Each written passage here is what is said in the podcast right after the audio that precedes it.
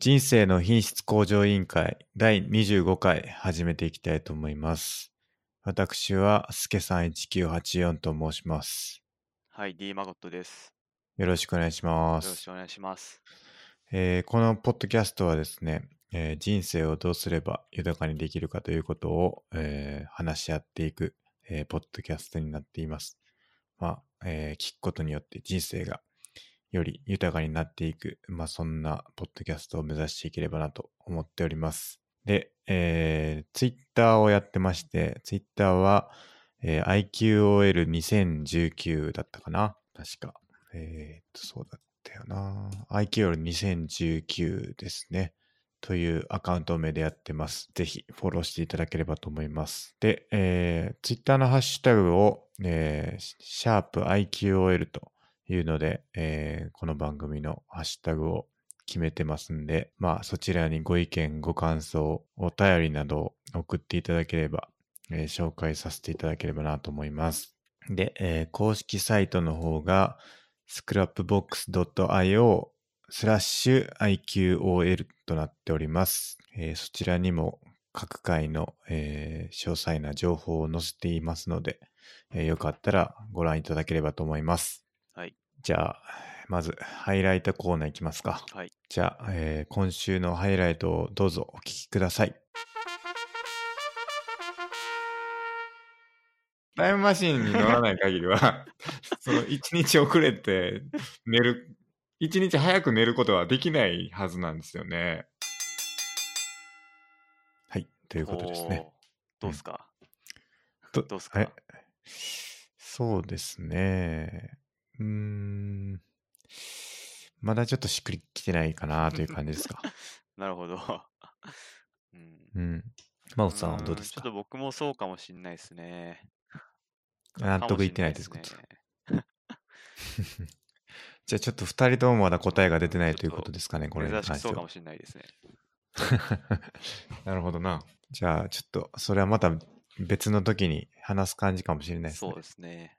こうハイライト、あの、23回かな？第23回のハイライト聞きました。何でしたっけ？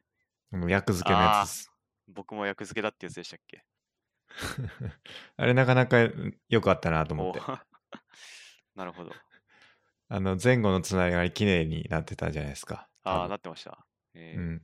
だから役付けですねって言ったやつに対して、僕が、なんだっけ？ななんでしたっけ？あ、いや、孫さんが、ん？なんて言ってたっけ？忘れちゃったな。え？そうかもしれないですね、みたいなこと言ってたかな。なるほど。たまたまぴったり来てたんですね。そうですね。で、僕が、まあでもじ、忘れられない出来事というか、人生を大きく左右する出来事だったんじゃないかみたいなことを言ったみたいなんだった気がするんですけど、はいまあそれがなかなかうまくはまってたんじゃないかなと思って、我ながらいいのを選んだなとなるほど。自画自賛してたんですけども、ちょっともう忘れちゃいましたね。忘れました。で、どうですか？最近は。孫さんえは。僕の最近ですか？僕は、うん、特になんもないですね。平常運転ですそんなことありまね。す？ありますあります。特に何もなしと。変わらず変。わらずです。なるほど。そうか。逆にスケさんの方はどうですか？僕最近ね、あいみょんっていうのを聞いてて、はい歌手の。はい、知知ってます？歌手。はい。なんか妙にね、ハマって、ほよう聞いてますわだ。どこがいいんですか？なんだろうなメロディーですかね。お僕あんま歌詞見ないんで、ーはい。歌詞はよくわかんないですけどね。なるほど。あの、はい。見てないんでね、大体どんな歌手も、歌詞は僕あんま覚えてないんで、あの、なんとも言えないんですけど、メロディーがすごくいいですね。最近一押しです。一押しです。最近は何かありますか？なんかありますか？一押しの歌手。歌手。はい。そうですね。今月5月末あたりに、あの、椎名林檎様の新しいアルバムが出るんで、5月末？5月末あたり、なるほど。はいじゃあ、孫さん引き続き椎名林檎をしてるってことですね押し。てますね。なるほど。はい変わらず。変わらずです。そうですか。はい。あと、スリップノットの新曲が発表されましたね。じゃあそちらもぜひ聴いていただいてって感じですね。はい。まあ、あの、前回かな言ったと思うんですけど、言ったのかな覚覚えてないですけど、Spotify を契約したんで、まあ、それで、あの、いろいろ聞いてるっていうのもあって、あいみょん押してますね、今。OK、Google でしたっけ？はい。ずっと流してますあいみ。ょん流してやってたら流れるんですか？うん。流れます。えめちゃくちゃいいですね。あ、でもこれあれですね。多分、本当はポッドキャストって、その、なんて言うんですか、起動ワードみたいなやつを、まあ、でき、あんま言わん方がいいみたいですーね。ああ、勝手に流れ始める。そうそうそう。そうですね。対応されたのかな？わかんないですけど、なんかリビルドとかでもそういうのが話題になってた気がしますけど。確かに前回、スケさんが言ったらなんか起動してましたからね。いや、それは僕が言って、僕のところで、あの、起動したんで、まあ、それはいいんですけど、聞いてる人の、あの、Google ホームが起動しちゃうと、ちょっとそれはそれで、まずいんじゃないかってことですね。じゃあ、お便りコーナーいきますか。じゃあ、上から順番に行きますかう。。えー、っと、はい、行きましょはい。じう。ゃあ、はいさん。えーこの。この本も結構面白いですっていうことで、タイムラインっていう小説ですか、はい。それをお勧めされたっていうことですね。そうですね。これは、あの、直接、あの、紹介してもらったんですけれども、これはどういう、えー、ちょっと待ってくださいね。流れだったかな。あれですね。これ23話の話でしたっけね。昔に戻って、俺強いみたいなやりたいっていう話でしたっけ、はいはい。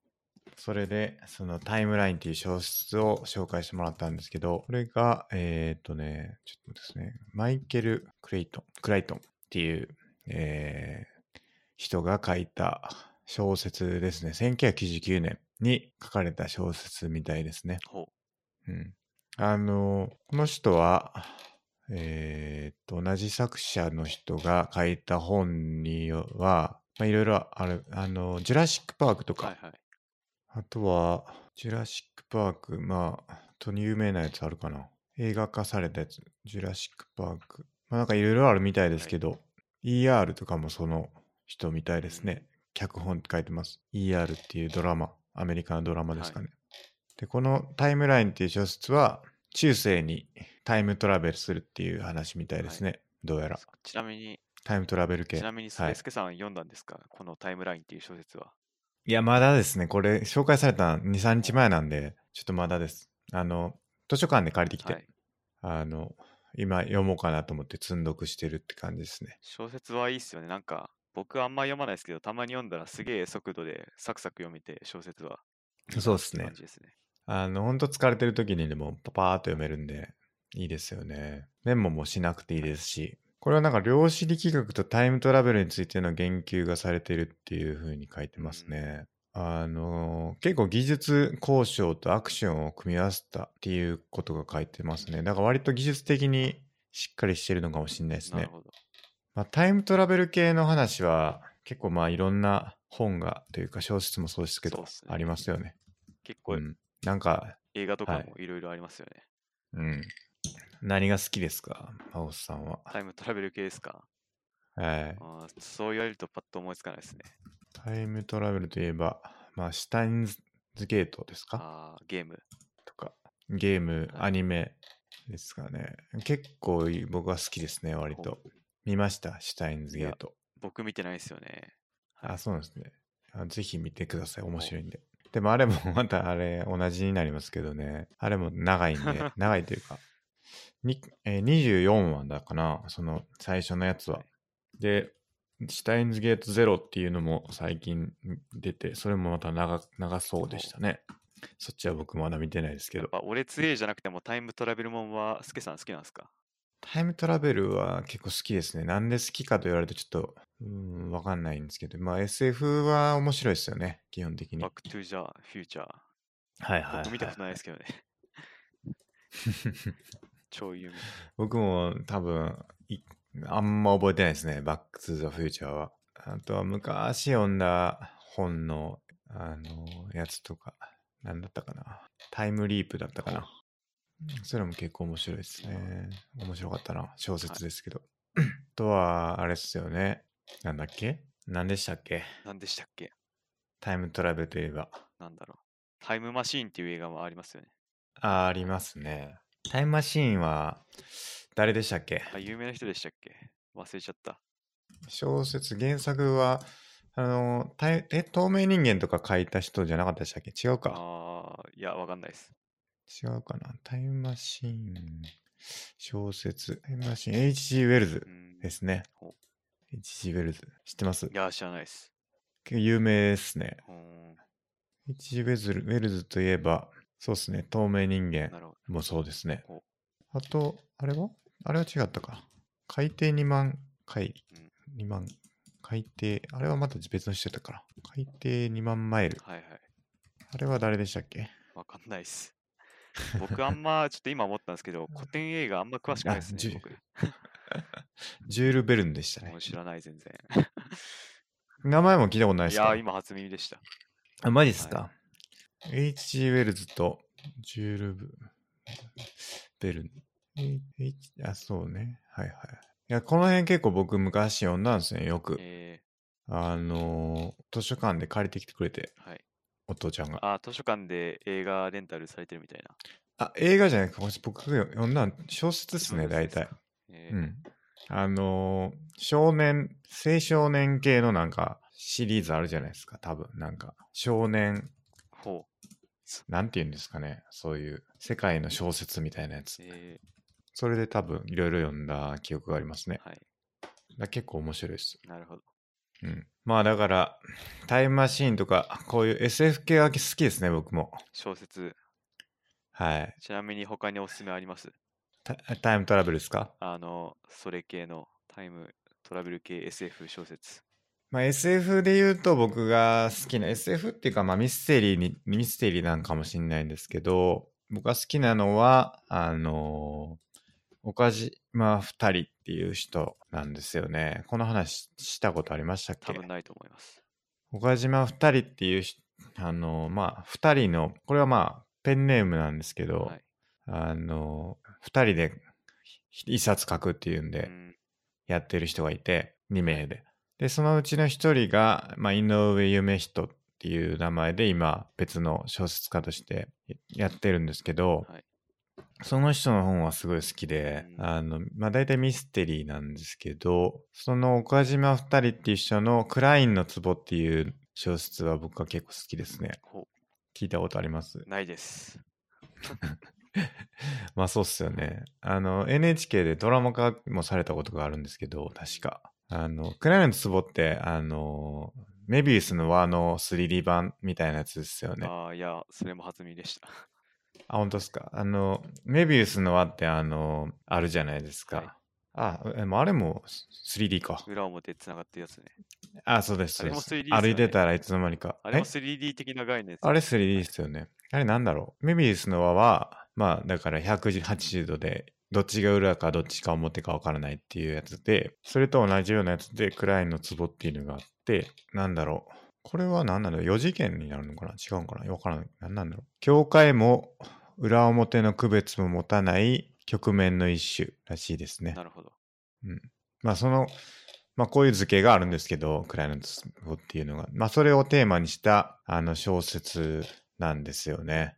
これはまあネタバレになるかもしれないんですけど、まあバーチャルリアリティというか、そのゲームをプレイするんですけど、あの仮想世界と現実世界っていうのがあって、そのまあ要は現実世界でゲームをプレイするんですけど、それがすごくリアルになったせあのリアルにゲームをプレイするっていうことができる、まあ、あのゲーム機が開発されてっていうのの中で、まあ、主人公はそれをなんか遊ぶんですけど、テストプレイしてくれみたいな感じでテストプレイさせる、あのさゲームに参加するはいんですけど、あまりにもこう現実味があるから、なんかその現実世界なのか仮想世界なのかよくわからなくなっていくっていう、まあなんかそういう話ですね。うん。まあ多分そういうのってテーマ的にはよくあるんかもしれないですけど、はいまあなんかそういう話なんですけど、それがすごく面白が面白いですね、SF で言うとな。るほど。あとはその井上夢人っていう人のパワーオフっていうのも結構面白いですね。ほそれは、あの、どんな話かというと、パワーオフっていうのは、まあこれもコンピューター系の話なんですけど、なんかどっかにあらすじ落ちてないかな。まあなんかコンピューターウイルスを開発して、そのコンピューターウイルスを、まあちょっと難しいな、これ。なん、なんて言ったらいいかわかんないな。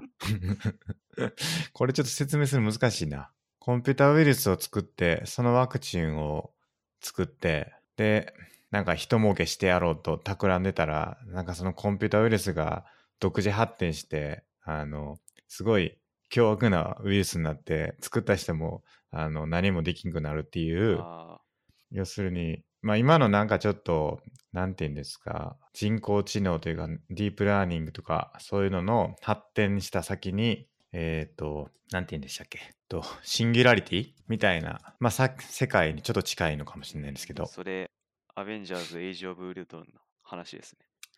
お、そうなんですか。はいえ 僕は見てないからな。そう、溜まってますもんね。いや、そうです。さっくり言うとどういう話なんですか、エイジ・オブ・ウルトラはエイ。ジ・オブ・ウルトロンは、あの、まさにその人工知能が暴走しうんて地球を滅ぼ そうとするから、それうんをアベンジャーズが止めるっていう話なんですよね。なるほど、なるほど。ああれですね。ターミネーターと一緒ですね。ああ、まあ、まさにそんな感じです。うんターミネーターも、まあ、タームタイムマシーン確かにみたいなもんですもんね。そうですね。うん、まあすごくよくあるテーマではありますよね。確かに。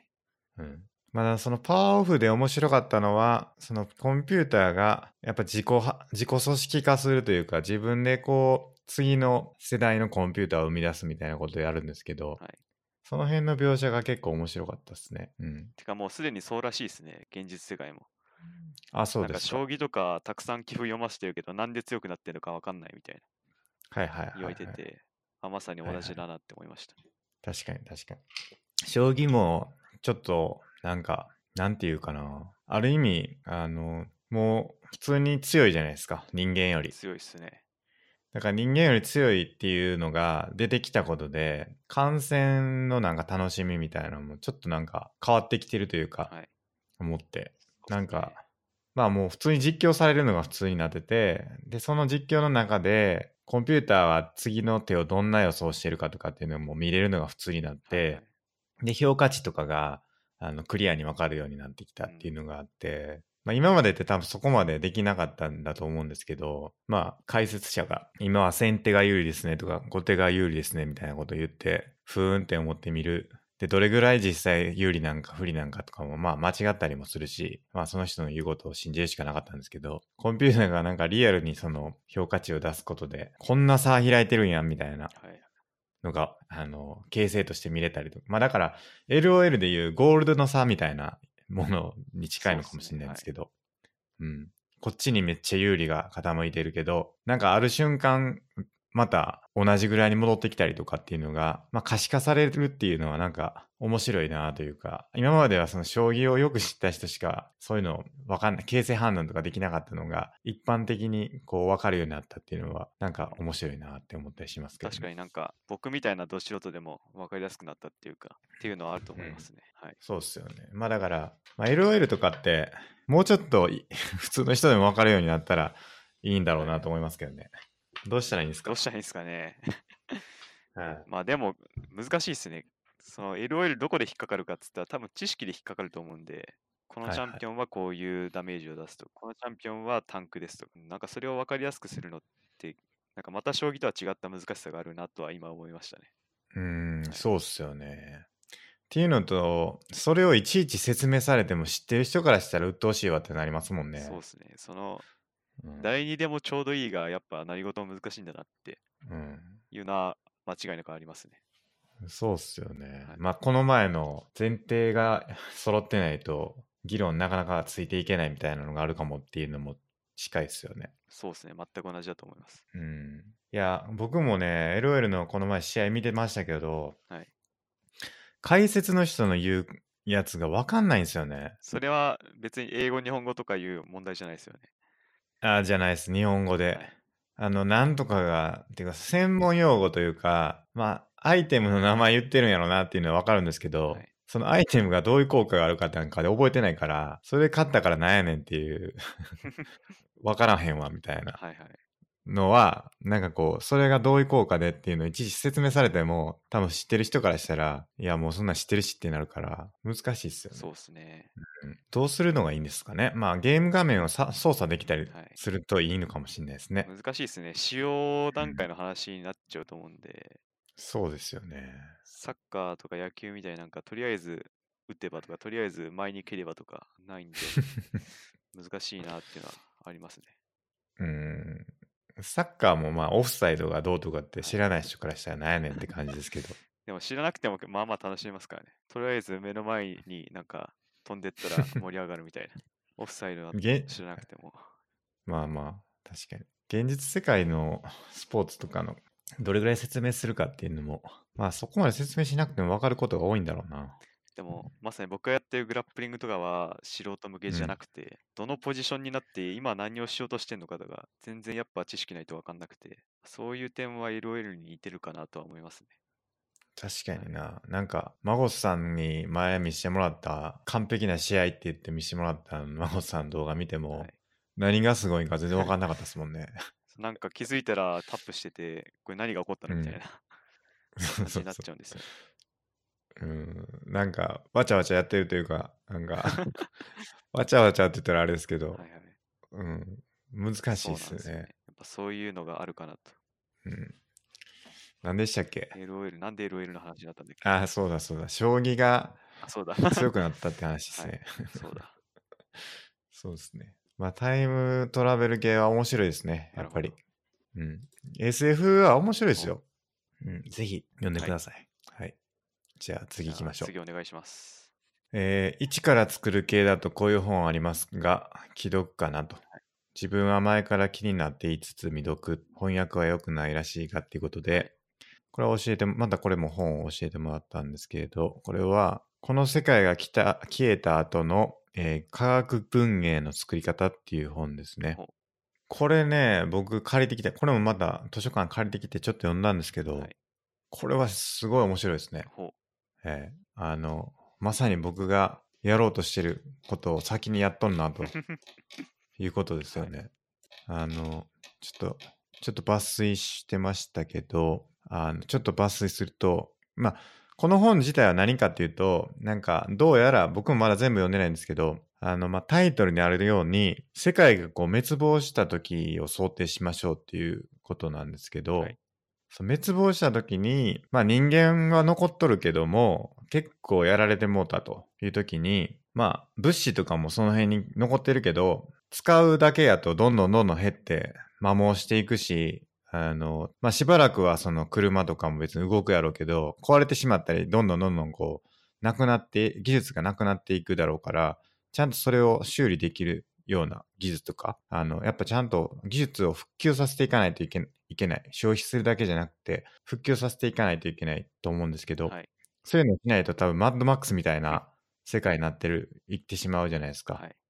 だから、そういう時に備えて、なんかこう、手がかりになる、あの、書籍これを読めば、その、どうやって何ができてるのかっていうのをちゃんとこう生み出していけるっていう、そういう書籍があれば、まあ人類もそれを読みながら技術をまた取り戻していけるんじゃないかみたいな、そういう本みたいですね、どうやら。ほう、まさに助さん向け。そうなんですよ。だから多分、僕ちょっとわかんないですけど、あの、昔のなんかこう、ロストテクノロジー的な話ってありますよね。はいなんか昔からあり。ますね。ええなんか、あの、ムー大陸みたいなやつですか、はい。ありますね。わかんないですけど、はい昔もあったんかもしれないですね、ひょっとしたら。そうですね。あのすごい発展した技術があったんだけれども、まあなんか隕石が降ってきたかなんかでなくなって、はい。でもそれをどう使っていいか、てかどうやってそれができたかもわからへんから、その技術がいつの間にかあの失われてしまって、もう何どうやって使えていいかわからへんっはい。てなって、沈没してしまったみたいなことがあるあったのかもしれないですね、昔も。はい。まあだからそういう時に備えてちゃんとこう技術を紡いでいきましょうと。うんいうことは割とこう大事やなと思って僕も、はい。地球を滅亡した時にちゃんとあの技術を伝えていかないといけないなっていう使命感っていうのは僕もこれちょっと共感しますね。ほうん。っていうことで僕もこれはしっかり習得していければなと思ってまう。じゃあ、すね。助さんも鉱物から作ると。うんうん パソコンを。いや、これね、序文のところに書いてたんですけど、そう、面白い人がいて、今や僕ら、ちょっと読み上げますけど、はい今や僕ら個人の能力と日常生活の中のごく単純な小道具の生産を隔てる溝はとても深くなっていると。うんまあ要は僕ら個人の能力と、あの、普通の単純なちっちゃな小道具すらなかなかこう断絶があると。それはなんかこう2008年にロイヤルカレッジ・オブ・アートの修士課程にいたトマス・スウェイツが一からトースターの製造を試みた時にまざまざと霊視されたと。まあ、この人は一からトースターを作ろうとしたわけですね。うん彼は安価なトースターを分解して最低限の必需品、えー鉄製の枠組みとか雲母鉱物の絶縁シートとかニッケルの発熱体銅線と銅製のプラグプラスチックの多いみたいなのがあるのを調べてそれから採石場や鉱山から掘り出すなど全ての原材料を自分で調達したと。で、えー、これまだちょっと続きがあって。あの、ちょっと待ってくださいね。あ、これこれ。えー、彼は古い単純なチキン技術も調べ、16世紀の書物を参考にしながら、金属製ゴミ箱、バーベキュー用石炭、それに不意語代わりに落ち葉を集めるためのリーフブロワーを使って原始的な鉄の溶鉱炉も作った。完成した作品はいかにも原始的だが、独自のグレーテスクな美しさがあり、僕らの抱える問題の革新を巧みに浮き彫りにすると。だからこう、溶鉱炉とかまで作って、なんとかこう、トースターを作ったということですねま。さに TOKIO ですね、それ。マジ時をですね、これは。すげえな。それで終始と、取ったんですか？いや、取ったかわからないですけど、この人はまあ単純な興味で始めたのかもしれないですけど、まあ、それぐらい、なんか僕らが日常的に使っているもんでさえ、一から作れって言われたら、いや、なかなか難しいということですようね。ん、間違いない。うん、だから、トースターはもう作れなくなるわけですよね。だから、はい技術がなくなれば。そうですね。うん。だから、やっぱそれをちゃんとやっていかないと難しいですよね。うん。特に最近分業がどんどんどんどん進んでいってるから、そうですね。うん。やっぱりこう、これは作れるんやけどな、みたいなことって絶対あると思うんですよね。今思い出したんですけど、僕就職活動の時に言ってたことがあったん思い出しましたわ。ほうほあの、就職活動の時に、やっぱりこう、研究室からの推薦とかで行く企業とかもあったんですけど、はいはいやっぱりそういう企業に行くと、やっぱりこう、まあ、作ってるものが大きいじゃないですか、やっぱり。う。はい。だから、どうしてもこう、まあ、例えばテレビとか作るにしても、うんテレビの中の、あの、素材の一部みたいなのをひたすら作るっていうことが、まあ、あったりすると思うんですけど、やっぱそれよりかは、1から10まで全部自分で作れるのがいいな、みたいなことを僕言ってたのを思い出しましたね、今。昔から変わってないってことですね。いや、そうなんですよ。やっぱり結局、人間の本性っていうのは結構見えてないだけで、かなり共通点があるんじゃないかっていうことを最近思いますね。うん。どうですか？うんマゴスさん、そういうのありますか？いや、あると思います、絶対。うん。でも今思ったのは、スケさん今やってることって全然1から10までやってないなって思ったんですけど、あ、そうですか？結構そのプログラミングとかって既存の技術の上に乗っかってる代表例のだだと思うんですけど、ああ、まあそうですね、確かにそ。れはどうなんですか？あの、だからまあ、1から10っていうのはどどう捉えるかなんですけど、はいそのプログラミングっていうのを、まあだから、そうですね。まあ比較的一般的な道具、うんパソコンとかはまあ割と一般的じゃないですか。があればできますよね。仕事というか、うん、ものを作ったりとか。そうですね。で、それの上で全部作って、なんていうか、デザインとかもまあ最悪自分で絵描いて、はい。あの、提供して売るっていうのは、まあ、ある、ある種、自分で企画して全部1から10まで販売ルートに載せるっていうのは、まあ、やろうと思えばできるかなって思うんですよね。はいだそういう意味では1から10までやれてると思うんですけどう、ん、なるほど。難しいですね。1から、1からの位置を、まあ、こ鉱石掘るところからに設定しちゃうと、もうどうしても あの難しいのかなっていうところですよね。そうですね。うん。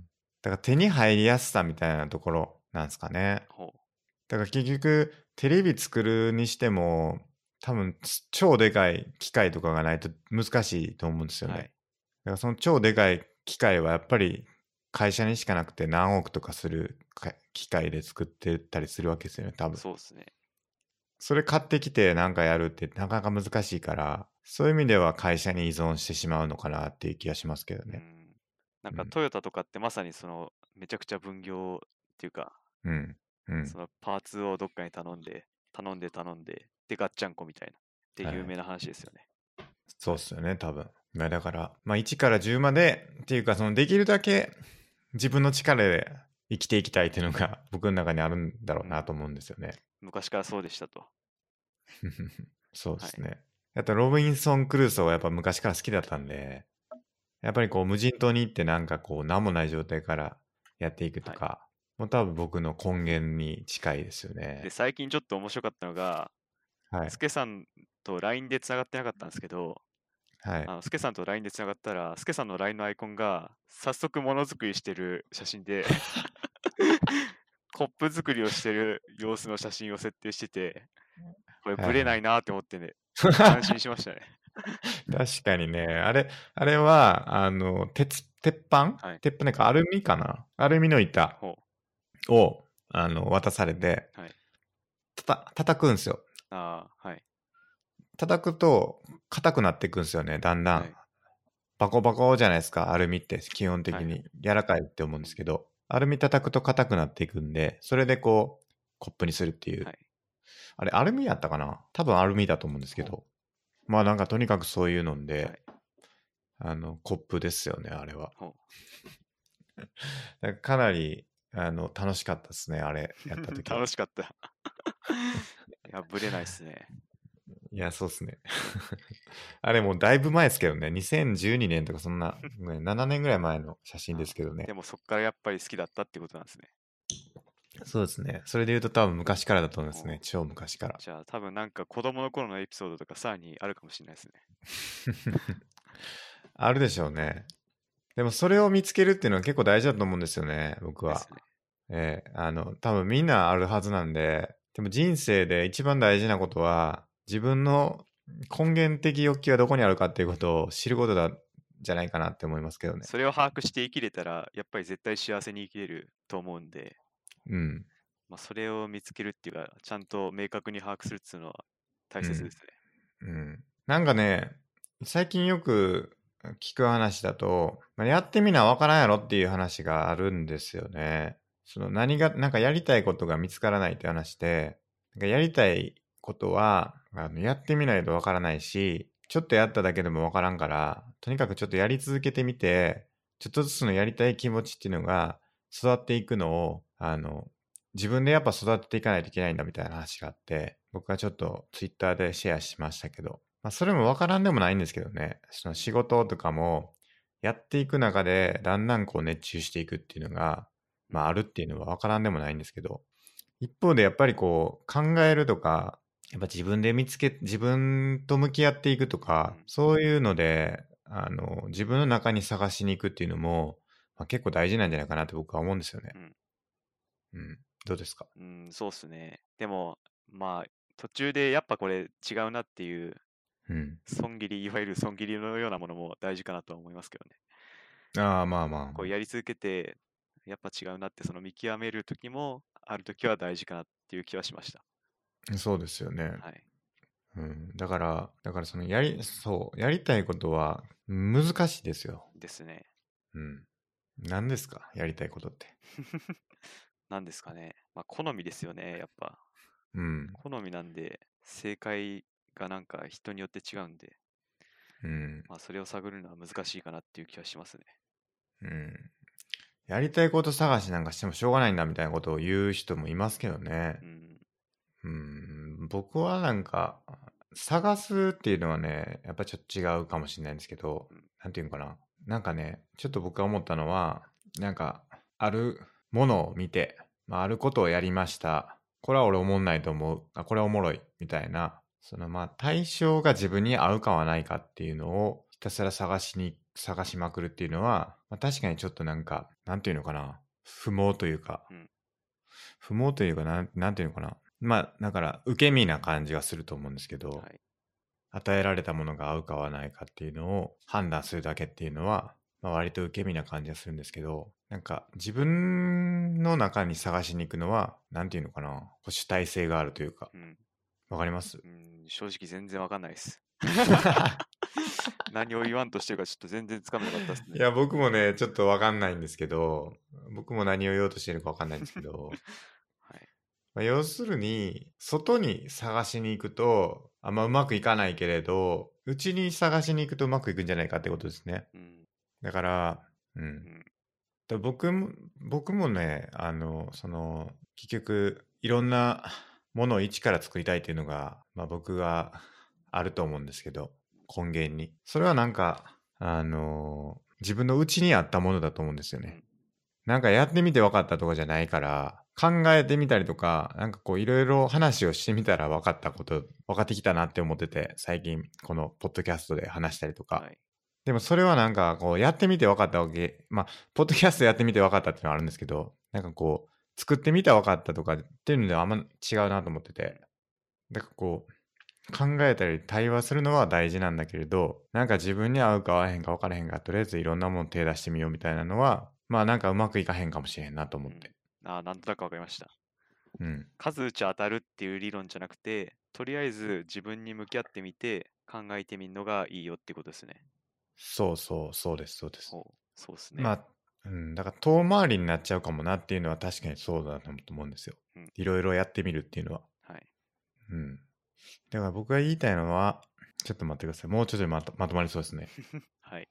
だから世の中の、だからあれも違う、これも違うって言って、いろいろ振り回されていく？っていうのは良くないよっていう主張は確かにそうだと思ってて、そこは僕は同意なんですけれど、あの、じゃあ、とりあえず今目の前にあることを、とりあえず集中してやってみようやっていうのは、僕はちょっと反対で、一旦自分と向き合って、何が根源的に自分はどうなんかっていうことを探すっていうことはやってもいいんじゃないかっていうことですね。まずは己と向き合いってことですね。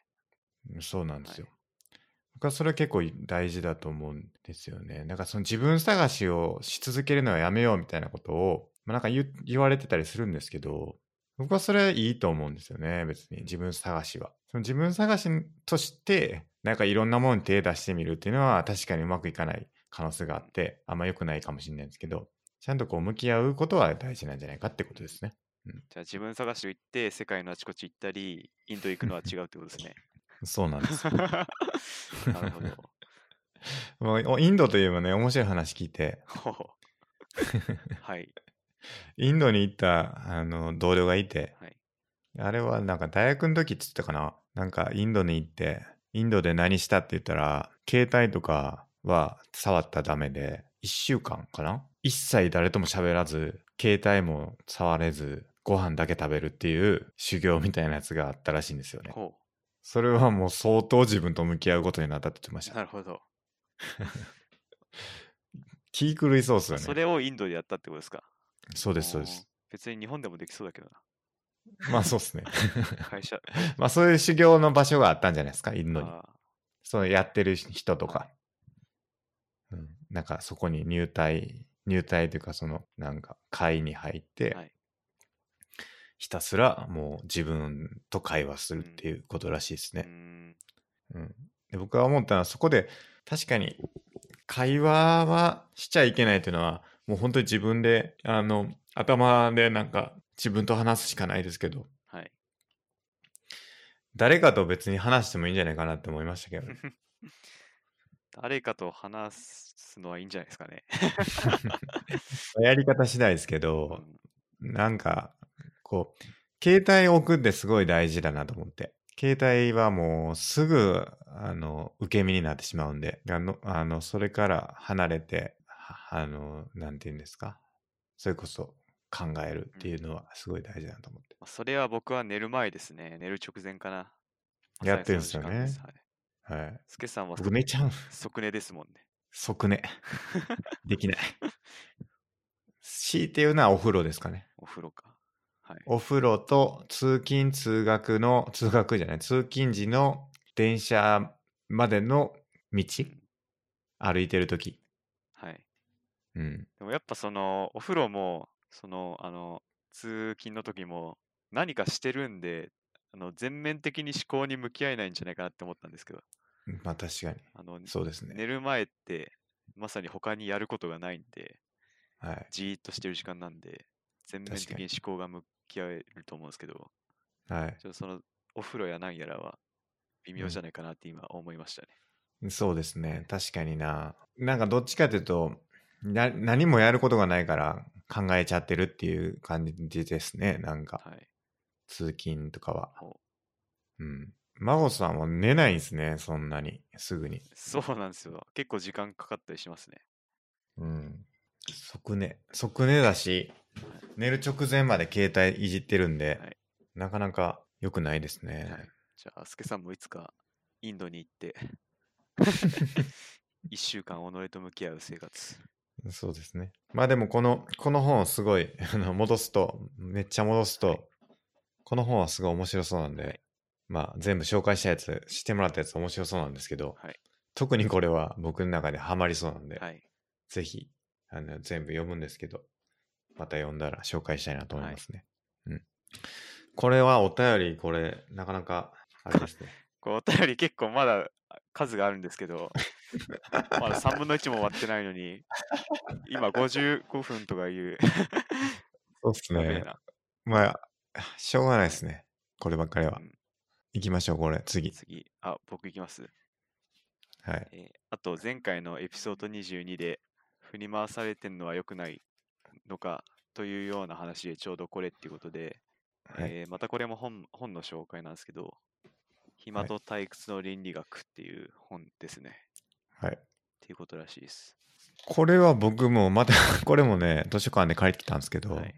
まだこれも未未着手なんですけどこれも哲学のあの本ですねこれはこれは何ですか？ハイデガーでしたっけ？うーん、ちょっと内容がわかんないんで、どうもわかんないですけど、ハイデガーとからしいですね。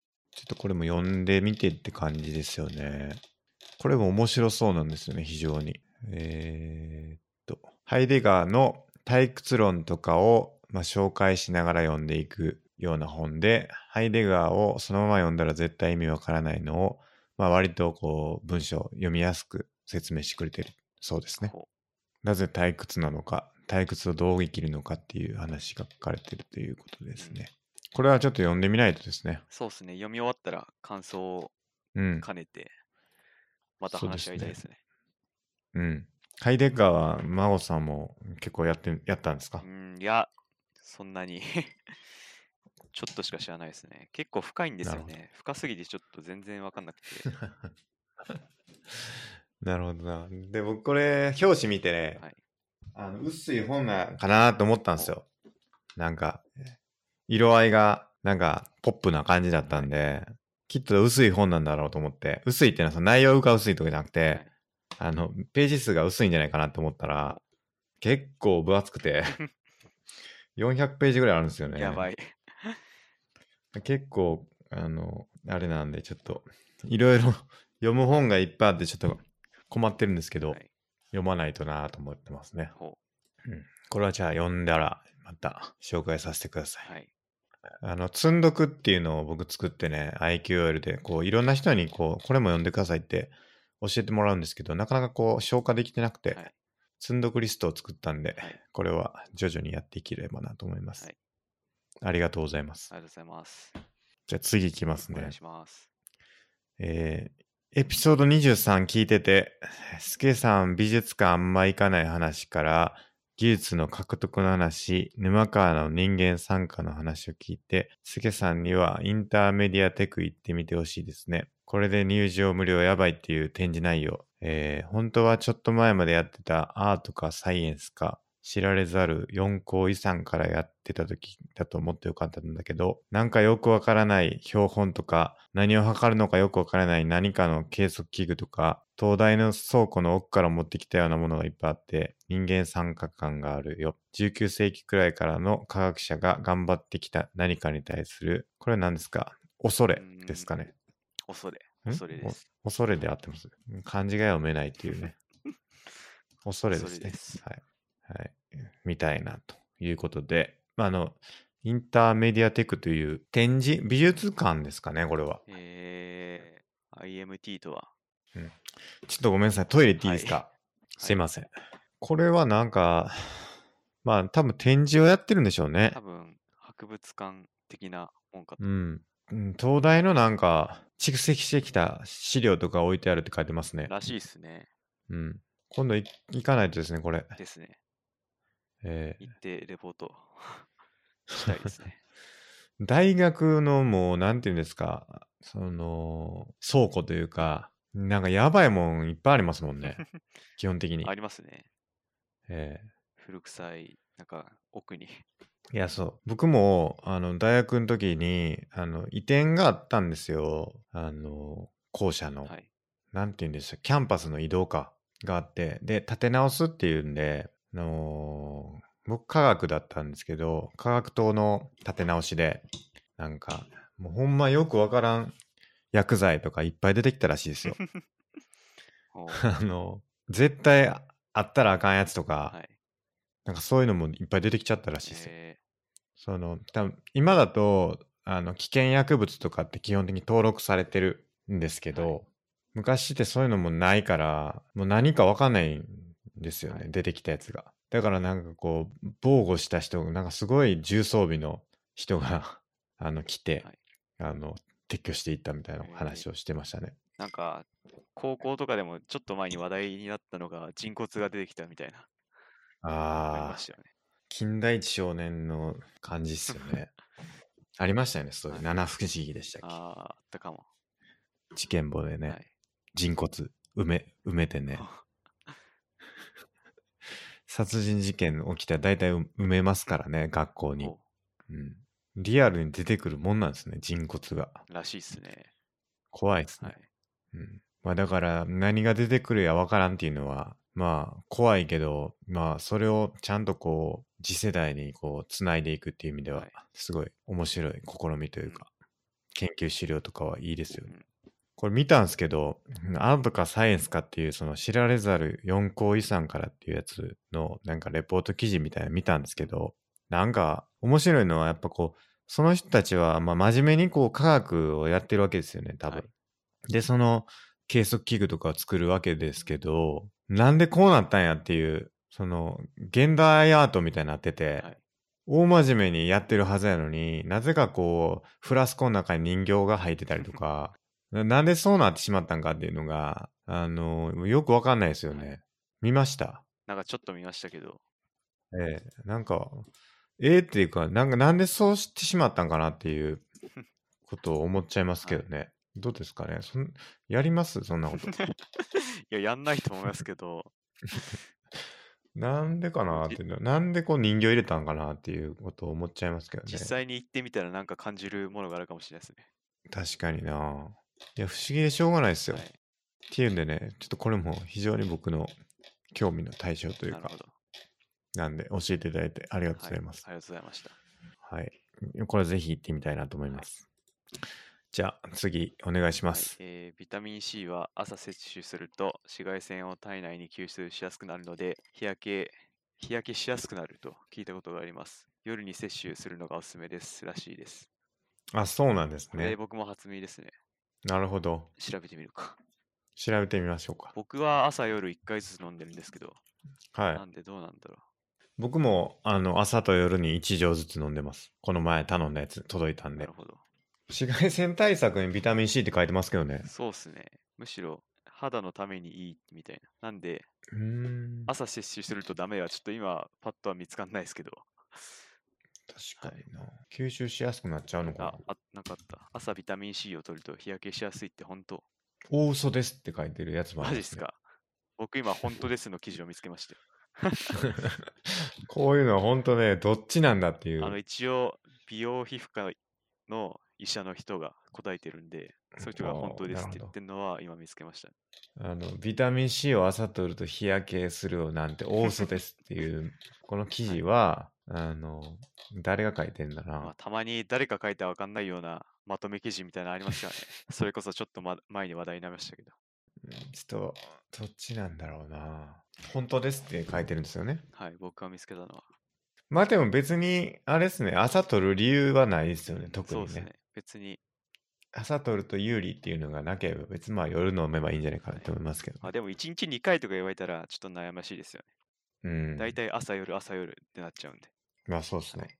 でもなんかあの、買ったやつには1日2錠ってはい。そうですね。書いてましたから、まあ夜2錠飲めばいいんじゃないですかね。確かに。別に1日2回分けなきゃダメとは書いてないですね。書いてないですまあ。それでいい気がしたな。うん。これは僕もね、飲んでるんでね、また効果が出てきたら話したいと思うんですけど、カプセルがやっぱなんかいいですね、やっぱお。カプセルカ。プセルがいい。カプセルって良くないですか？なんか。どこら辺がですか？なんか僕好きなんですよねカプセル。カプセルの錠剤ってなんか良くないですか？うん。ちょっとわかりません。わからないですか？ですね、これは。いやー、すごいなんかね、ワクワクしますよワクワね。えうーん。なんでなのかな？ほわかんないんですけど。うん、ビタミン C、はい。なところかな、はビタミン C に関しては。はい。次行きましょう。次、じゃあ、おえー願いします。僕が行きますね、私はマルチビタミンを取ってます。総合的に摂取できるのがおすすめですということで、はいマルチビタミンっていうのもあるんですね。そうですね、ありますね。これは何ですか？いろんなビタミンが入ってるんビタミンですかね C だけではなく、いろいろ入ってるみたいななるほど。っていうのもありますね。なるほど。まあ、サプリってクソほどあって、はいもうどれがいいんだか難しいですね。まあちょっと、あれもこれもってなったら、再現がないのは間違いないですね。確かに薬漬けになっちゃいますからね、はいそれこそ。そうですね。うん。これって、だから、あのーわかんないですよね。なんかもう何が効いたんか、もうなんかよくわかんないなと思って。はい。だからサプリってなんかこう、どう考えたらいいんですかねどう。なんですかね。効果検証できないっすもん。やっぱ比較しなきゃダメですよね。うん。それこそ科学的な比較、なんだろう、飲んだ時と飲まなかった時とか。うん。なんか、どないしたらいいんかな、これ。どうなんですかね。いや、こういうのって自分だけになるから、どうしても。はい。だからもう睡眠とかと一緒なんですよね、結局。ほ早く寝てみるとか、遅く寝てみるとかも、まあ、条件が揃わないじゃないですか、結局。うはい。日中のストレスとかもあるし。だから、早く寝たから良かったってことなのか、日中運動したから良かったなのか、あるいはそのビタミンを飲んでたから良かったのか、はい。なんか、何が効いたんかって、うん、わからんなと思って、はい。どうするんかなというのが僕のうん、疑問ですね。なるほど。うん。まあ、難しいですね。うん。結局だって、全部他の条件揃えてこれだけ変えるみたいなことはできないから、はい。うん。良さそうなのも全部やってみるみたいは。ないしかないですよで。すね。うんまあ、だからもうサプリは全部飲むと。まあ、それはもうコストのの相談じゃないですか。確かにな。まあ、中にはあんま安くないやつもあったりするんで、はい。そこは適度な。あの、ハンマーバギーのお兄さん、知ってます？いや、知らないです。あのジャック・ハンマーほ。ジャック・ハンマーはステロイドを飲みまくってましたけど、ステロイドは、そんなんみたいになりますよね。ステロイドはちょっと副作用もあるんでやばいですね。確かに。これですね。はい。まあだから飲みすぎは良くないんでしょうそうねで。すね。うん。まあ、ビタミン C とかはまだ副作用が少ないんでいいですけど、うんものによってはうん取りすぎたらやばいっていうものもあったりするんで。まあ、そうですね。あの、致死量っていうのは、毒物っていうのは何かっていうのがあって、全部その、毒物って何が毒とかじゃなくて、結局その、量と一緒に語らないといけないですよっていうことがあるんですよね。うん。なんか最近見たあの、クオラの記事で面白かったのが、えーっと、なんだったっけな。ちょっと待ってくださいね。見ました？あの、この、この物体は規制すべきですかどうですかみたいな話ですよね。はい。あ、そうそうそうそう。DHMO でしたっけ、見ました。見ました。これ有名な話なんですか？有名だと思います。僕、前に見たことありますよ。うん、いや、ひょっとして知らない人がいるかもしれないんで紹介すると、世界で最も危険な物質は何ですかっていう質問がクーラーで上がっていて、はい。えー DHMO っていう物質ですと。この物質には以下のような特徴があって、この物質に接触したことのある人間の致死率は100%。殺人犯が犯行の道具としても使うことがあって、悪性腫瘍の中から検出されると。ほとんどの金属を腐食し、えー温室効果を引き起こし酸性負の主成分でもある。地形の侵食やエルニーニョ現象を、引き起こすと。っていうのが DHMO っていうのがあって、で、えーまあ、この問題を提起したのは、あの、アイダホ州の14歳の中学生、ネイサン・ゾナーっていう人が、まあ、提起したんですけど、この発表の最後に、えー DHMO は法で規制すべきでしょうかと50人に質問すると43人が賛成し6人が回答を留保し、えー真実を見抜いたのは1人だけこれは何かというと水だったと。DHMO というのは水なんだけれどもいかにこう人間は騙されやすいかっていうまあ、問題提起をしたということらしいですね。だから、もとも、最も危険な物質っていうのは、まあ、あの、結局その、あらゆる物質っていうのは、量依存っていうことになるよっていうことも、これはまた別の議論ですね。あの、そういう人間は、えーまあ、いかに簡単に先導されてしまうかっていうのを、このネイサン・ゾナーっていうのは提示したっていうことらしいですね。ちゃんと一面的な情報じゃなくて、いろいろ総合的に考えて話しましょうねっていうことかもしれないですね。はいそうですね、うんフェイクニュースに人類は右往左往しますからね。話題のね。えー僕最近フェイクニュースで行くと、フェイクニュースで、なんかメキシコの、メキシコだかなメキシコで無実の二人をリンチしたっていう事件、知ってます？知らないです。でメキシコのあの WhatsApp のフェイクニュースがあってあの大衆が2人の男性が子供を誘拐して臓器を売りはばいたっていうフェイクニュースを、まあ信じた人々がそのある2人のその言われたそのフェイクニュースで名指しされた男性をリンチして最終的に火をつけられたんだけれども完全な無実だったっていう事件があったっていう話があるんですよね。これ見てすごいことがあるもんだなと思ったんですけど、これ自体はフェイクニュースになっちゃうかって僕は 思ったんですよね。うん。まあでもどうなのかな？これわかんないですけど、多分これ本当っぽいんですけど、いやなんかこういうのって本当にちゃんと出典を見ないと、すぐこう、フェイクニュースに引っかかしまうなと、僕自身気をつけないといけないなと思いましたけどね。うん。ついついね、面白いニュースとか、あの、興味深いニュースがあると、あの、それをそのまま信じてしまうっていうのがあるんで、そうですね。危険ですねちゃんと全体うんを調べましょうということですね。うん。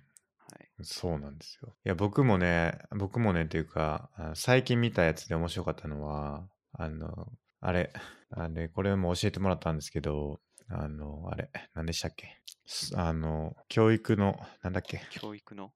あの文科省やっちゃったぞ、これってやつ。文科省？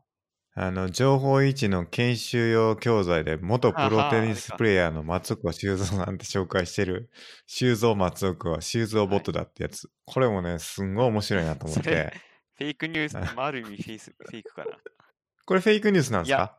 わかんないです。それは本当かもしれないですけど、まあ、単にうんその教材が確認不足だったっていう話ですよね。いや、まあそうですね。あの、松岡修造と紹介してる人が、松岡修造ではなくて、修造ボットの、はいあの、ことなんですけど、だから結局、これ、まあ、本当か嘘かわかんないですけど、あの、修造ボットだから、やっぱりこのワードクラウドの企画が、多いが一番でかくなってですよね。これは面白いですね。すごい。はい。で面白いなと思って僕もリツイートしたんですけど、ちゃんとこうほんまに文科省のサイト行ってほんまに間違ってるわっていうのをチェックしてないんですよね、僕はだからそういうのをやらんとこういうのって簡単に加工できちゃうからうんまあこういうの面白いな思って勝手に作るとかもできちゃいますよねそうですね。うん危ないですね僕らはフェイクニュースをやっぱりこう戦っていかないといけないメディアなんではい。人生の品質向上委員会はそうですね。うん戦っていきましょうはい。あで、戻すと、物質の毒性っていうのは量依存ですって話が書いてあって、その同じやつに。はい。水も6リットル短時間飲んだら死んじゃうし、塩は小さじ48杯がし致死量。だから、基本的には体重 1kg あたりの物質の致死量で毒性を比較するんですと。はい。だから、生産カリよりもニコチンの方が危険だったりするっていうのは、この基準で考えるとそうだっていう話ですね。うんだから、なんか、一見こう生産カリ超危ないわみたいなことを言うけども、結局量なんですよってことですよね。ヒ素とかも普通に入ってますもんね。海藻ひじきとか。入っうん、なんかそうですよね。うん。だから、うわ、人はやばいってなくて、量でどれぐらい入っとんかっていう話が大事なんですよってことですよね。はいうん。あれも毒だ、これも毒だっていう健康だみたいなフェイクニュースが満ち溢れてますけれども、まあ、騙されないようにちゃんとスケールを理解した上で、えー判断しましょうとはいいうことが書いてますね。はい。だからこう紫外線がどうなのかっていうのもちゃんとこう どっちなんだろうっていうのは結局僕らは答え出してないですけどあの判断しないといけないってことですねそうで。すね。うん難しいなこんなん。はい。はい。ということで、えー次行きましょ次まあ、じゃあ僕行きますね。あの、はいうちの母親からリンクが2件送られてきて、う。はいな。んか体内時計についてのリンクが2件送られてきましたっていうことなんですけど、はい。なんか体内時計とうつの関係性とか、うん体内時計でなんか時間栄養学でコントロールみたいな、うん、体内時計だが大事ですよらしいです。これどうしても伝えやがったって書いてるんですけど。もう母親が体内時計、体内時計ってずっと言ってて、もうどうえ、これは僕は何をすればいいんですか？いやちゃんと規則正しく生活しましょうっていうことらしいですよ。なるほど。規則正しくないとまずいよとそうです。いうことですね。スケさん、ゴールデンウィークはどうでしたっけ、僕はだから夜中に寝て朝起きるというまあ生活。言うほ。ど崩れてなかったですよね。うん。ですよね。そうです。はい。だからどっちかというと孫さんが呼んだ方がいいんじゃないかって僕は思いますけどね。ねえ僕すぐ崩れていきますからね。危ないですね。まあでも、やっぱ運動してれば大丈夫ですね。勝手に治っていくっていう。一周してもダメって言ってましたもんね、そうなんですよ。前ね一。周してはダメです。本当かって感じですけどね。一周したらいいんじゃないかなっていう話ですけどね。ぜひ試してほしいと思うんですけど、無理っすね。一周だとダメ。てか、それは単純に寝不足だからじゃないですか。その一周したかどうかではないんじゃないですか。いや、やっぱ一周分ずれてるっていう状態になるんですよね。なんで、絶対僕ずれてると思いますけどね。今までの人生で。今までその、今まで生きてきてずれてないってこと絶対ないですね。なるほど3日ぐらいずれてると思いますけど。それで言うとずれてるかな多分。多分。うん。逆かも。逆にずれてるかもしれないですけど。ああ、逆に先行ってるかもしれないですけなるほど。ど。うん。僕はなんだかんだ戻しましたね。戻してる戻。したんで、特にずれてるってことはないはずです。戻すってどうやってやるんですか？戻せなくないですか？いや、それが頑張れば戻せたんですよ。どう だって、物理的に戻んないじゃないですか。どうなんですかね。まあ、早く寝たり、遅く寝たりとかで。え、だって、例えばですけど、どういうことだ？一一一周戻るってことは、あの、朝10時に起きて、例えば9時に寝る、あー23時に寝はいる生活をしてましたと。それが、だんだん遅くなっていくわけですよね。はいそうか。そう、だんだん戻ってくんですよ。例えば進んだら、進んだ分だけ戻るみたい 早めに寝るってこな。とか。早めに寝 寝ていくってことか。で、戻していくってことですね。そうそうか、それで戻るのか。本当かな？なんかちょっと、え？なんかちょっとなんかしっくりこうへんな。まあでも、ちょっとこれ、検証ができないですね。そんな1日ずらすなんてうん普通できないんで。確かにな。一日、だって一日ずれてるってことは、だって、ほん、ん？ちょっと待って、ちょっと図書いていいですか？はい。これが、ある日の、ん？一日遅れちゃうわけですよね。なんで、例えば0時に寝てる人がいたら、どんどん遅れてって、ある時は日の日の出とともに朝7時くらいに起きるようになりましたと。あ、違う、寝るようになりましたと。それがどんどん進んでって、次は12時、昼の12時に寝るようになりましたと。うん、で、夕方に寝るようになりました。で、はいさらにずれたら、また0時に行はいくわけじゃないですか。はいで、それだと1日ずれましたっていう状況ですよね。一日遅れですよね。一日遅れて寝てるわけですよね。で、それだとやっぱまだなんかおかしいんですよね。はい。そうですよで、ねなんで、早く寝るようにして、こう1日分戻さないと、なんか具合が悪いんですよね。いや、そうですよね。不思議やな。なんでや？なんでなんですかね。ちょっと待って。なんかしっくりけえへんな。ちょっと待ってください。はい。いや、僕がね、思ってるのは、失った時間は取り戻せないはずなんですけど、なんでこう、要するに、5月31日に寝るはずだったのが、6月1日になってしまってるってことですよね。はい。それをなんか過去に戻るようなことしないといけないんじゃないかって思ったんですよ。過去に戻る。じゃあその過去にと、過去に戻らない限りは取り戻せないんじゃないかって思ったんですけど、タイムマシンだな。はい。そうか。タイムマシンに乗らない限りは、その一日遅れて寝る、一日早く寝ることはできないはずなんですよいや、ね。でも、ちょっと、もうちょっと簡単な例で考えて、例えば、はいちょっとず生活リズムがずれて、はい。日の出とともに寝るひ人がいたら、はいさて直すぞっつったら、こうもっと早く寝るようにしますよね。はい。例えば、ちゃんと0時に寝るようにするとか。そうですよね。それと同じ要領で、こう時間を戻していくっていうことですね。うんそれで、なぜ、なぜ遡れるのかということですよ。なんだろだから、5月31日に寝寝るわけですよう。ね。はい。普通は、はい例えば。でも遅れてる、あ違うか。だから進んでもないのかいや、。カレンダーベースで考えるから難しいんじゃないですか。体内時計っていう別の時計をどう時間に合わせるかっていうふうに考えれば分かりやすいかもしれないです。いや、それはね、わかるんですよ。はいだから結局、1日ずれるっていうのは別に何のあれもないはずなんですよ。なんも、何の問題もないはずなんですうよ。単はいに0時に始まって24時に終わるっていうだけだから、はい原理的にはその1日先か1日後かとかはあんま関係ないように思うんですよね。でもずれた結果なんで、そのずれたっていそう う事実は消せないんですよね。ちょっと待って。え、ほんまに分からへんわ。なんだろう、僕の中では筋が通ってるんですけど。あちょっと待ってくださいね。うーんと、ちょっと、ちょっと時間もらっていいですか？はい、大丈夫です。そうっすよね。6月1日の0時に寝るはずだった睡眠を6月2日の0時に取ろうとしてると。はいそれを取り戻そうと思うと、6月2日の睡眠はどこかで取らないといけない。2回寝ないと無理じゃないですか。まあ、取り戻すっていうか、なんかちょっとずつずらしていくってことですよね、時間をかけて。うん、そっかそっかその。えでも6月1日の睡眠を6月2日に取ってますと、はい。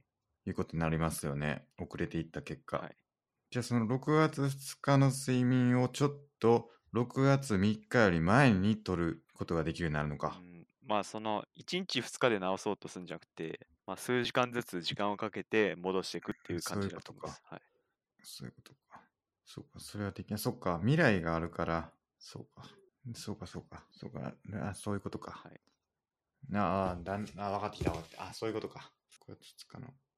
ああ、そういうことですね。だから24時間空けないといけないってことがないから、うん、そうか、そうか。分かった。そう、そう、そういうことか。一日付は24時間で区切られてるけれども、睡眠は24時間空けるっていうことをしなくていいから、はい早めていけるってことですね。まあ、そうですね、時間をかけて。そういうことか。あ、しっくりきた。なるほど。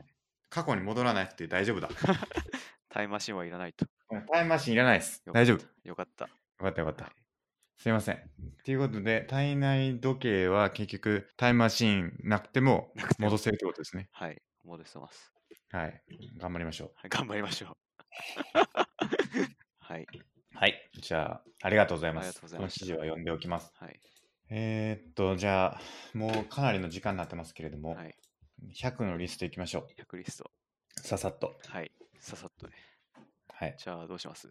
じゃあ、真央さんからいきますか。僕は一つだけなんですけど、はい。あの、格闘技で、インビジブルカラーっていう技があるんですけど、その締め技なんですけど、それを相手からタップ取る方法が、なんかちょっといまいちあんま相手が耐えちゃって、あんまタップが取れないっていう場面があったんですけど、なんかこの前練習使ってたら、ある時パッとひらめいて、あ、こうすればいいのかっていうのがパッとひらめいて、うんで結構タップ率が上がったなっていうところですね。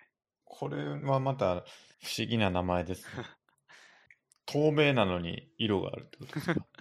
ああ、そのカラーは襟なんですよ。ああ、そういうことはです。い、見えない襟。見えない襟をはい、掴む。襟で締めるかな。なるほど。なんか下から相手をこう足と腕使って締めるみたいな技なんですけど、うんまあ、結構マイナーな技なんですけど、僕好きで、まあ、それのタップ率がなんかちょっとコツをつかんで上がったなっていう感じですね。それはどういうコツなんですか？ちなみに。うんと、足を締めることです。足を締める。はい。あの、自分の両足をこううまく締めていく感じですね。うんそれが重要だなっていうのが気づきました。なるほど。はい。まあ難しいですね、全然わかんないですけど。まあこれはしょうがないです。毎毎回これ難しいですね。格闘技の説明は。まだこれ動画で貼っといてもらっていいですかね？動画、小ノートに後で貼っておきます。はい、お願いしまはいす。。僕はそんくらいですね。い、やー、素晴らしいですね。はい。ちょっと進捗してますねし。てます。じゃあ僕の方行きますね。はい、お願いします。僕はまた追加したんですけど、クオーラで質問に答えるっていうのを入れて、はい。あの、それをやっていこうかなと思って、はい。100回ぐらい答えれるかなと思って、100回って一旦しましたけど、はい早速1個答えて、はい。サウナは体に良いのですかっていう質問があったんで、はい。これはいけるとほいうので答えました。ほう。反応ありました、どうでした？あの、一件だけ高評価つきまし一件だけ。じゃあ僕もつけとくか。た。高評価。あの、主観ですが私は気に入ってますっていう答えをしときましたけど、体に良いかどうかはまた答えてないですね。答えになってない可能性が。答えになってない可能性が高いですね、これは。はい。あと、ついでに交互欲も進めておきました。こうやって交互欲をちょっとずつあの広げていければなと思ってます。う。はい。で、皇居ラン行きましたね。ほう。この前話した。28分22秒あ。の、タイムが速くなってるっていう。うんどんどん速くなってますね、これは。あと、リートコードっていうのがあるんですけど、はいこれはあのーなんか、インタビューですね、これは。インタビュー。あのー要は面接、はいあのーなんていうんですかね、その、コードインタビュー、コーディングテストっていうのをエンジニアが受けられ受けさせられることがあるんですよ。はい。面接の時に。はい。転職とかする時。はい。はい。で、その、コードインタビューで、そのコードを書かされるんですけど、はい。その時のどんな問題が出たかみたいなのをまとめてあるサイトで、ほ Google とか Facebook とか海外の有名な企業とかのやつが残載ってて、まあ、それのなんか基本問題みたいなやつがあったんで、それを僕ちょっと一問解いてみたっていうのがありますね。う。どうでした？まあ基本なんで簡単っちゃ簡単ですね。ほそれはなんかどんな問題かっていうと、あの、配列っていうものがあって、配列ってわかります？う。わかります。配列の、あの、まあ、要は入れ物ですよね。数字の入れ物みたいなやつがあって、はい。それが、えっ、と、相当されてると。1、2、2、3、4、4、4、5みたいなんで、えっ、と、箱に入ってると。順番にはい相当されて。で、その中から重複しているものを除いて、えー例えば、1、2、2、3だったら、1、2、3になるように、えーし配列を修正して、で、配列の長さを返しなさい、みたいな問題です、ねはいうん。そういうのを、えー解きなさいっていうんでね、うんそれ解いてみました。なるほど。まあ、まあまあ、簡単な問題なんですけど、はい。あの、解いとくと、その計算スピードとメモリの消費量っていうのを出力してくれて、はい。自分がどれぐらい効率のいいコードをかけてるかっていうのを、まあ判定してくれたりするんですよね。それ結構面白くて、ほうんまだまだ自分はしょぼいな、みたいな思いながらやりましたけどね。なるほど。まあこれはちょっとちょこちょこやっていきたいなと思います。はいで、えっ、と、まあ最近ハマってる C コンパイラ作りはセルフホストまで行きたいっていうんでやってますけれども、えーポインターの加算減算処理とサイズオブの実装を、えー終われ終わりましたねほ、うん。ちょっとずつ進んでますね。はい。難しいんですよ、とにかく。だんだん、だんだん難しくなってきた。じゃあ、それができたら、CPU 作りが始まって、そうですね。先長いですけどね。まあちょっとずつ進んで。鉱石掘るところに行くのなかなか遠いですね。すね。それ、それまでできたら本書けるかもしれないですね。うん、確かにな。なんなら、その、修士博士の論文になるかもしれないですね。いや、確かにな。まあでも、ありますからね、すでに。技術自体は。はい。で、えーあとは読書メーターを50件登録っていうやつで、えー武器になる哲学を読み終えたので、はいえーこれは完了と。はい。完了というか、まあ、い一件読んだよということですね。はい。なとこかな、なるほど今。週は。うん、で、えーっと、今週のテーマ、行きたかったんですけど、ちょっと時間がもういっぱいいっぱいですね、これは。そうですね。もう、今何分だ ?1 時間40分。ちょっといっぱいいっぱいなんで、次にしましょう、はいこれは。うん。大体もう100のリストっていうか、お便り、やっぱりしっかり答えると、やっぱり時間がすごい使うんで、いいですねそう。ですね。お便りの、お便りをメインテーマにしましょうか。もう、いっそのことね。うん。絡めて、お便りをメインテーマに絡めて、絡めてやっていきますか。ある種ね。まあ、毎回毎回そんなにお便りが来るわけじゃないんで、まあ、今回はちょっとお便りありがとうございましたってことですはい、ね。ありがとうございました。たくさん。非常にたくさん紹介していただいたんで、はい。ちょっとこれは全部やっていかないといけないですね。うん。なところかなそうで。すね。はい。じゃあ、今週もありがとうございましたありがとうご。ざいました。